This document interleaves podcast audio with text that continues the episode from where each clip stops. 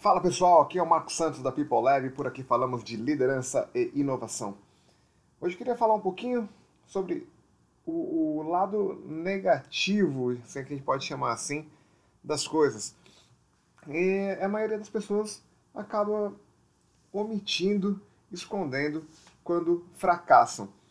E de fato, se você olhar é, em Facebook, em currículo, em Instagram, em qualquer lugar, as pessoas acabam falando apenas as histórias de sucesso, ninguém sabe as coisas que estão ali por trás.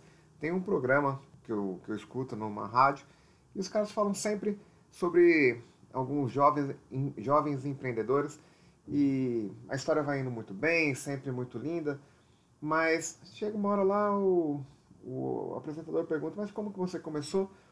E a pessoa vai lá e fala, então, que meu pai tinha dinheiro, não sei o que, ele me deu um tanto, tinha herança, tinha contatos. Bem, aí fica fácil, ou pelo menos um pouco mais fácil, para as coisas acontecerem. Mas grande parte das pessoas, elas têm que ralar muito para conseguir conquistar ah, as coisas e não, não vem as coisas de mão beijada. E para isso, muitas vezes, tem muita tentativa e erro, tem muito sacrifício, tem muito estudo, tem muito relacionamento e tem muita porta na cara. Tem muito erro. Muitas coisas acontecem e as pessoas acabam vendo apenas quando a pessoa é, é bem sucedida. E você pega um filme, por exemplo, aquele do Will Smith, que ele, que ele passa um perrengue danado e no final das contas dá tudo certo, porque o cara se dedica, o cara é, é fora da curva em relação a dedicação, inteligência, e ele vai, vai muito bem e consegue né, ter, inclusive, a história contada no cinema. Mas para cada um desses caras que conseguiu, quantos não ficaram pelo caminho porque desistiram ou porque a porrada foi muito forte e acabou não dando certo? Então, o que, que a gente pode aprender com os nossos erros? Eu acho que o, o grande, o, o grande segredo da coisa aqui, primeiro, é você não esmorecer é, fazer umas lições aprendidas de que de fato você aprendeu com com o seu erro, com o seu fracasso, e não é vergonha você pegar e falar assim, putz, isso aqui realmente eu fracassei. Porque isso vai ser realmente um, um, fracasso de fato se você não tiver aprendido nada com isso. Se da próxima vez que você tentar, você não fizer nada diferente. Faça uma reflexão, quando foi a última vez que você aprendeu com uma crítica? Como que você se sentiu a última vez que você foi criticado? Por exemplo, se você for numa, numa entrevista de emprego, seria muito interessante que as pessoas perguntassem, em vez do seu, uh, seu sucesso, quais foram uh, as suas grandes conquistas, suas grandes façanhas, o que de fato falhou, o que, que você aprendeu com isso?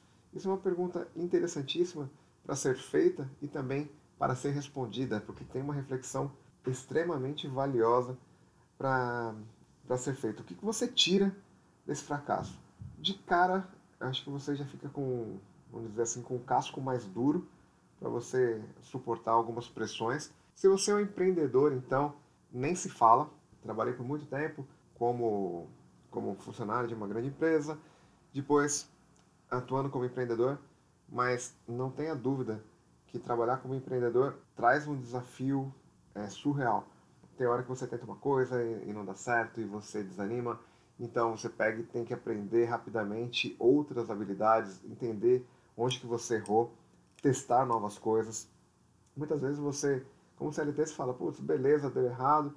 E, e, e, como que você como que você lida com isso? Ah, beleza, né? Você tem o seu chefe lá, o cara vai segurar a bronca para você e tal, mas quando é você, o empreendedor, é a sua cara mesmo que está de fato, é o seu dinheiro, é tudo o, o seu investimento, então você quer fazer valer.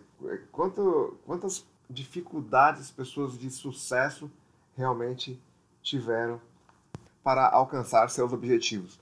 Pega, por exemplo, o, Thomas Edison, que, que fez mais de 700 testes para até chegar na, na lâmpada. Então as pessoas falavam, putz, como que você perdeu tanto tempo assim, 700 vezes que você errou? O cara via com com o lado positivo da coisa e ele falava que era ele descobriu 700 maneiras de como não se fazer. Então, aquilo encontrou bastava. Então, para você ser um empreendedor, tem que assumir esse risco. Se você também é um funcionário, também não fique acomodado. E quando você perceber que você errou, quando você for alertado que você errou, quando as coisas não estiverem dando certo, não desanime, pelo contrário, essa é a hora de você aprender com os erros e transformar o fracasso de fato em uma história muito importante. Beleza, pessoal? É isso que eu queria falar com vocês hoje, para a gente refletir um pouco mais sobre o fracasso, porque se a gente fizer a nossa lição de casa corretamente, com certeza a gente vai ter bons frutos em relação a isso. Acompanhe a gente no Facebook, no Instagram, no LinkedIn e a gente se vê por aqui. Forte abraço, valeu, vamos que vamos!